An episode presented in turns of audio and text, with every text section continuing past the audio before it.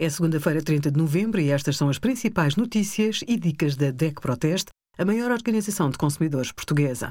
Hoje, em DEC.proteste.pt, sugerimos as maiores lojas para comprar online, o que é permitido durante o estado de emergência e os resultados do nosso teste a 50 colunas Bluetooth. No Dia da Segurança do Computador, alertamos para os cuidados a ter no acesso ao banco através da internet.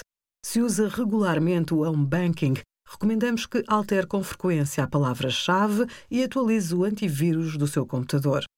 Não aceda ao site do banco através de links enviados em e-mails. A melhor opção é digitar o endereço na barra do browser. Não abra anexos de mensagens de remetentes desconhecidos e desconfie de mensagens duvidosas que parecem ter sido enviadas por um dos seus contactos. Não partilhe o seu nome de utilizador, código de acesso ou cartão matriz por e-mail. Em caso de dúvida, contacte-nos e denuncie casos suspeitos ao Banco de Portugal. Obrigada por acompanhar a DEC Proteste a contribuir para consumidores mais informados, participativos e exigentes. Visite o nosso site em deco.proteste.pt.